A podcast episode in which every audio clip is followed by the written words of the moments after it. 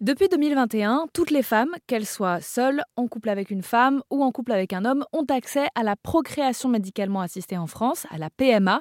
Et on va s'intéresser plus précisément aujourd'hui au couple de femmes avec vous, Léa Kerol, bonjour. Bonjour.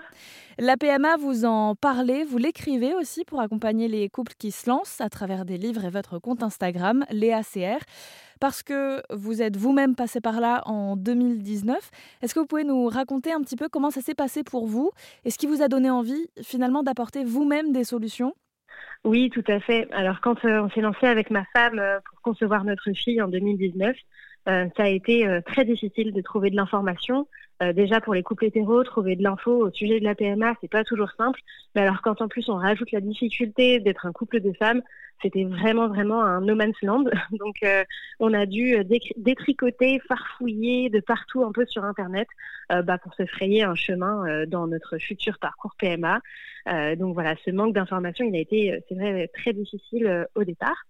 Euh, mais bon, finalement, on a réussi à, savoir dans quel pays aller, par quelle méthode passer, euh, quel, euh, quel, donneur choisir, etc.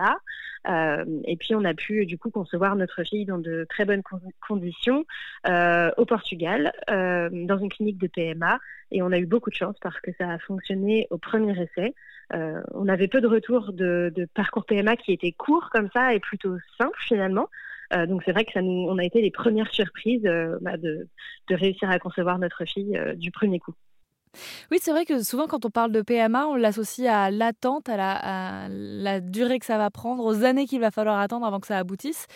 Ce qu'on perçoit à travers votre expérience et toutes les autres qu'on peut entendre autour, c'est que chaque histoire est différente, chaque corps réagit différemment et donc ça paraît assez compliqué de faire des généralités en fait pour se préparer donc à cette PMA euh, quand on compte la, vivre.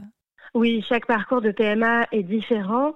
Euh, quand on parle d'une longue attente, en général, c'est pour les parcours en France, puisque maintenant, à l'époque, c'était pas possible pour nous, mais maintenant, depuis un, peu, à peu près deux ans, euh, les couples de femmes et les femmes en solo ont le droit de faire une PMA en France. mais c'est très très long. Il y a vraiment des délais qui vont de 6, 9 mois, donc là ça va encore, mais c'est rare, jusqu'à plus de 2 ans. Euh, donc là, c'est là qu'on peut parler d'attente, c'est là que ça peut être très long. Euh, mais quand on passe par l'étranger, quand on fait ce choix-là, euh, c'est vrai qu'il n'y a pas de délai d'attente et qu'ensuite, bah, voilà, on peut avoir finalement une grossesse assez rapidement. Euh, mais ça va dépendre évidemment d'autres facteurs ensuite parce qu'on ne sait jamais quand on se lance combien d'essais ça va nous prendre pour tomber enceinte. Et c'est ça qui est aussi psychologiquement difficile dans la PMA, c'est qu'on a beau tout mettre en place, tout faire correctement, euh, on ne sait jamais euh, à quel moment et au bout de combien d'essais on va réussir à obtenir une grossesse. Alors c'est quoi votre métier ou vos métiers aujourd'hui? Eh ben alors, euh, ça a changé toute ma vie. Euh, non seulement donc de passer par un parcours PMA et de devenir maman, bah, évidemment, ça m'a bouleversée parce que je suis devenue maman et ça a été le plus grand bouleversement de ma vie, je crois. Euh, mais ça a aussi bouleversé mon métier. Euh, moi, je travaillais dans la communication et l'événementiel.